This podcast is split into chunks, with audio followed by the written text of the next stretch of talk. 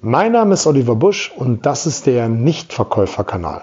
Ich freue mich, dass du hier mit dabei bist, um an deinen Überzeugungsfähigkeiten arbeiten zu wollen.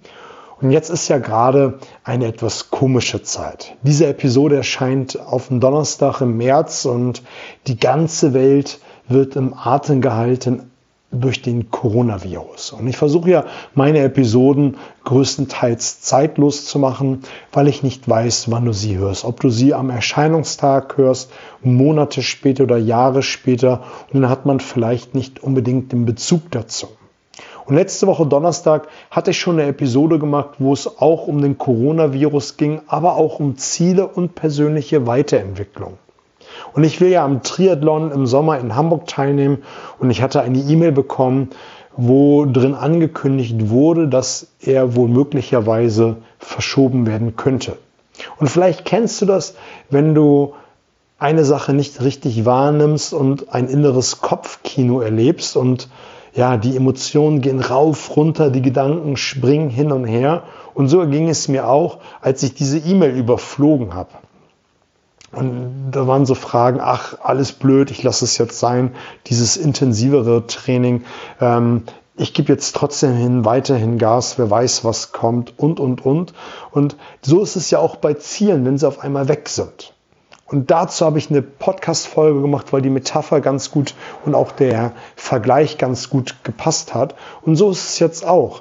Viele, die im Außendienst unterwegs sind und auch vielleicht im B2B-Außendienst, wo ich, ich ja herkomme, da haben die Geschäfte zu. Man wird womöglicherweise gar nicht empfangen und viele sind zu Hause und wissen gar nicht genau ähm, etwas mit ihrer Zeit anzufangen und Vielleicht gibt es auch bei dir unter des Jahres saisonbedingt immer wieder Zeiten, wo man etwas weniger zu tun hat. Und das soll jetzt einfach mal als Impuls für dich dienen. Was kann ich alles mit dieser Zeit tun, die man sonst nicht zur Verfügung hätte? Und eine Sache ist, die ich zurzeit sehr gerne mache und auch wahrnehme, ist, ähm, dass viele Zeit mit ihrer Familie verbringen. Und das ist auch eine Sache, die ich sehr gerne tue, gerade mit meinem vierjährigen Sohn. Einfach vermehrt Lego bauen, Ritterburg bauen, äh, bis vor kurzem noch vermehrt unterwegs gewesen sein, bevor diese ganzen ja, Ausgangssperren beziehungsweise Kontaktverbote äh, gekommen sind. Da muss man ja schon etwas genau überlegen, was man wie genau äh, tut. Aber wir verbringen jetzt einfach mehr Zeit. Und das ist auch eine Sache, die ich in meinen Instagram Stories immer wieder poste, je nach Zeit, dass ich einfach mal zeige, hey, es gibt auch ein Leben neben Business.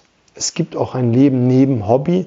Es gibt auch ein Leben, neben Hobby ist nicht ganz richtig, aber es gibt einfach ein Leben neben diesem großen Business viel zu viele aus meiner Wahrnehmung heraus, die geben nur Gas, die haben keine Augen für links und rechts und wundern sich dann, dass an der einen oder anderen Stelle der Körper nicht mehr so mit will, dass der Geist nicht mehr so mit will und dass es an der, der Familie, in, in, der Partnerschaft, an der einen oder anderen Ecke einfach auch nicht mehr ganz rund läuft.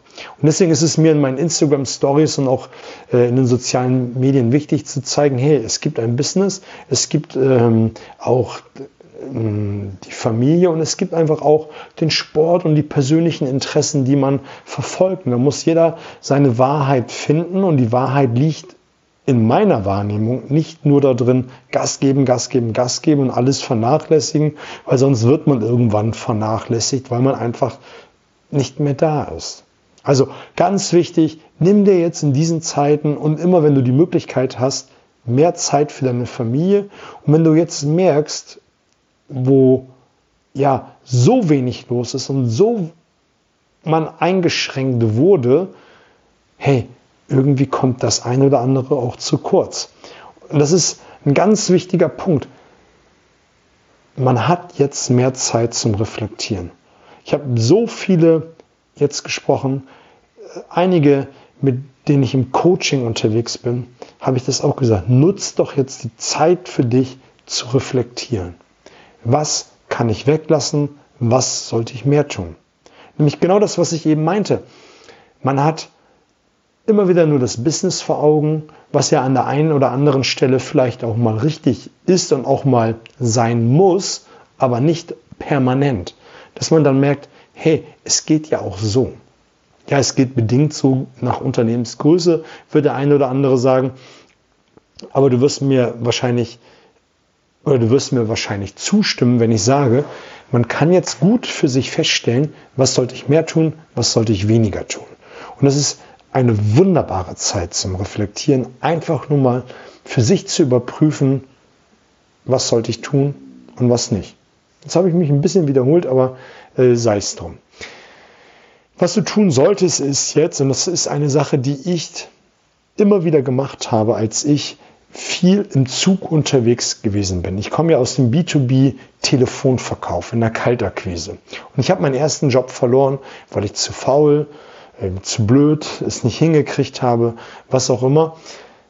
Und ich hatte dann einen neuen Job äh, in Hamburg bekommen und ich wohnte damals in Bremen. Und ich habe morgens wie abends die Zeit genutzt im Zug, um mich mit den Themen Rhetorik, Einwandbehandlung, Mindset, Fragen stellen, Telefonakquise und, und, und also alles beschäftigt und habe es gelernt. Und es sind zwei Stunden am Tag. Und wenn du jetzt ein, zwei Stunden am Tag in diesen Zeiten, wo so wenig los ist, dafür nutzt, dich mit den grundlegenden Dingen im Vertrieb nochmal zu beschäftigen.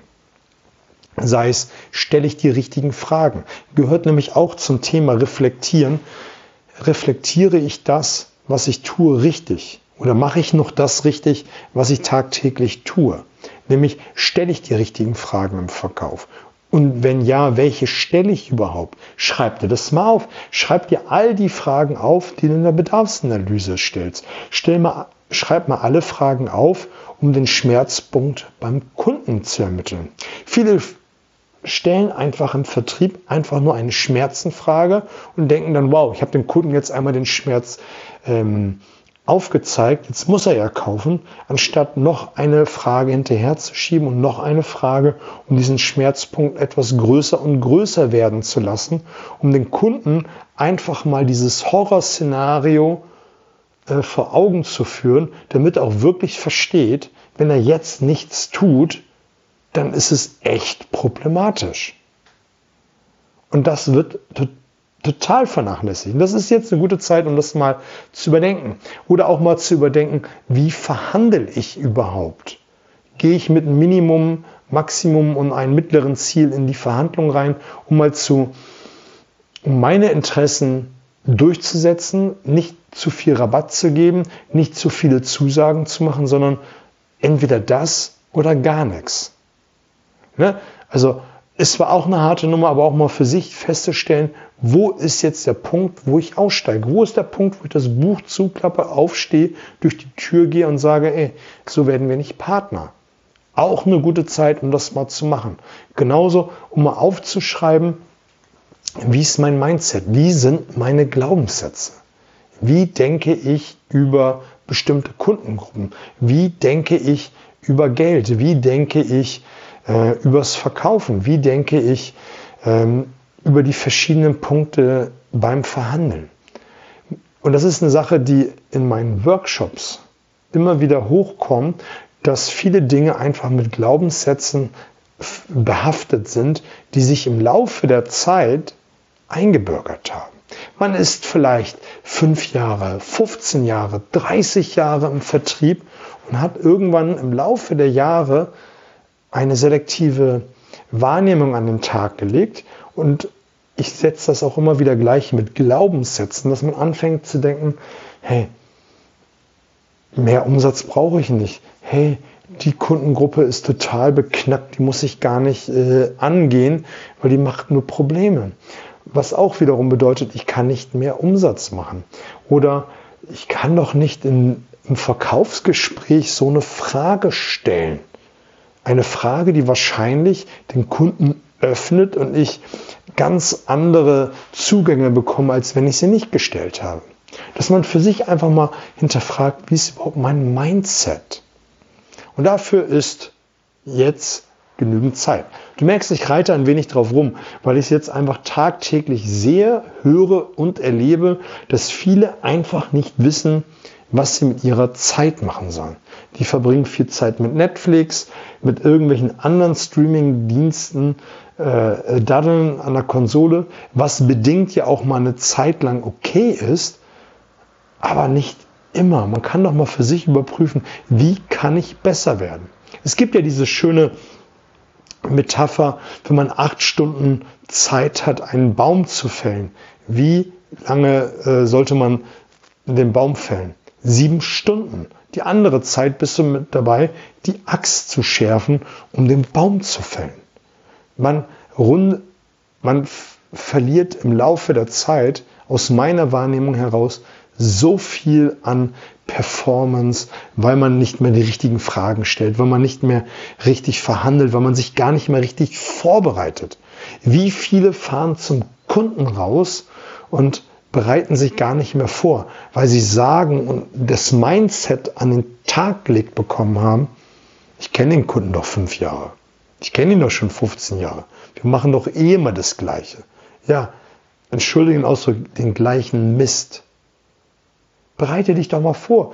Guck doch mal, wo du noch Möglichkeiten hast, links und rechts Dinge zu platzieren, ähm, gerade im B2B-Bereich, also Dinge zu platzieren, wo du andere Produkte platzieren kannst, wo du vielleicht noch mal ein Stück weit weniger Rabatt geben musst, kannst, solltest, wo du vielleicht noch mal äh, andere Produkte deinen Kunden verkaufen kannst, wo du noch mal gucken kannst, dass ein anderes Zahlungsziel durchgesetzt bekommst. Man kennt sich ja fünf Jahre, deswegen macht man es nicht mehr. Jetzt hast du die Zeit, das zu tun. Mindset zu überarbeiten, wie man über Geld denkt. Wenn du ein schlechtes Mindset zum Thema Geld hast, entwickelt hast oder wie auch immer, dann wirst du beim Kunden nicht hohe Umsätze machen, weil du dir vielleicht denkst, aus dem Elternhaus heraus, Geld ist äh, böse, Geld ist schlecht, ähm, kann ich nichts mit anfangen. Darfst du jetzt dran arbeiten? Einwandbehandlung habe, ist noch ein Punkt, ein Stichwort, den ich mir aufgeschrieben habe. Das habe ich damals bis zum Erbärsten gemacht. Das mache ich heute noch. Ich schreibe mir die häufigsten Einwände der Kunden auf. Und wenn du mal für dich überlegst, sind es fünf bis sieben Einwände, die in anderer Form von jedem Kunden kommen. Kein Geld, kein Bedarf, kein Interesse, muss man Frau fragen, zurzeit nicht. So. Und dann kommen vielleicht noch ein, zwei, aber das sind doch die fünf häufigsten. Und dann schreibt dir mal einen Einwandbaum auf. Das ist eine Sache, die ich gemacht habe.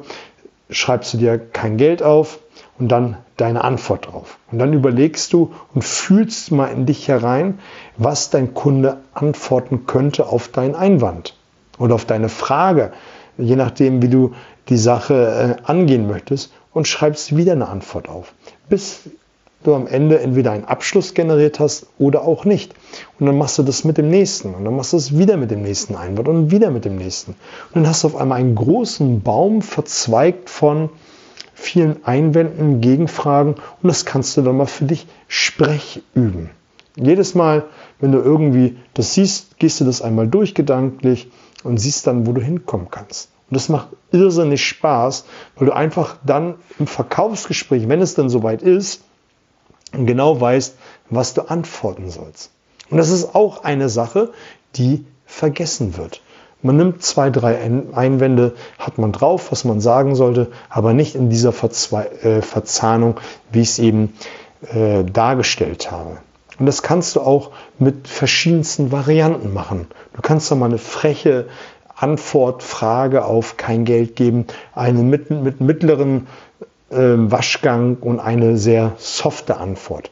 Und dann gibt es doch auch unterschiedliche Reaktionen. Und du kannst auch einfach auch mal zwei, drei Reaktionen auf jeden deiner Reaktion mal aufschreiben. Und dadurch hast du ganz, ganz viele Verzahnungen und Möglichkeiten zu antworten. Viele sagen nämlich, ich will mich nicht vorbereiten dann klingt es so gekünstelt, dann klingt es gestellt. Ja, mag am Anfang auch so sein, dass das sehr gestellt ist, weil man sich noch disziplinieren, äh, disziplinieren muss, darauf richtig zu antworten. Aber die meisten, wenn man ganz ehrlich sind, die wissen gar nicht dann, was sie antworten sollen. Die antworten, sondern irgendetwas ohne klare Strategie, einfach aus dem Bauch heraus. Und später, wenn du das häufig genug gemacht hast, Sprech geübt hast, beim Kunden gemacht hast, dann kommt es später wie aus der Pistole geschossen und dann mit ein wenig Erfahrung oder auch mehr Erfahrung entwickelst du Fingerspitzengefühl, wo du welche Antwort anbringen solltest. Und dann macht es einfach nur noch riesen, Riesenspaß. Ja, diese Episode sollte einfach für dich nochmal so ein kleiner Augenöffner, ein kleiner Impuls sein, was du jetzt einfach mit viel Zeit im Vertrieb anfangen solltest, dich um deine Familie kümmern, mal deine Verkaufsgespräche ähm, überdenken, überdenken, welche Fragen ich stelle in Richtung Freude, in Richtung Schmerz, wie du verhandelst, wie du dich vorbereitest, wie dein Mindset ist, ähm, wie du mit dem Thema Einwandbehandlung umgehst und, und, und. Da gibt es so viele Themenbereiche. Wenn du dich einfach jeden Tag jetzt mal eine Weile mit beschäftigst, dann wirst du merken, was du für ein Potenzial hast und dann wirst du nochmal richtig Gas geben können. Also, in diesem Sinne, ich wünsche dir noch eine fette Zeit. Bis auf bald.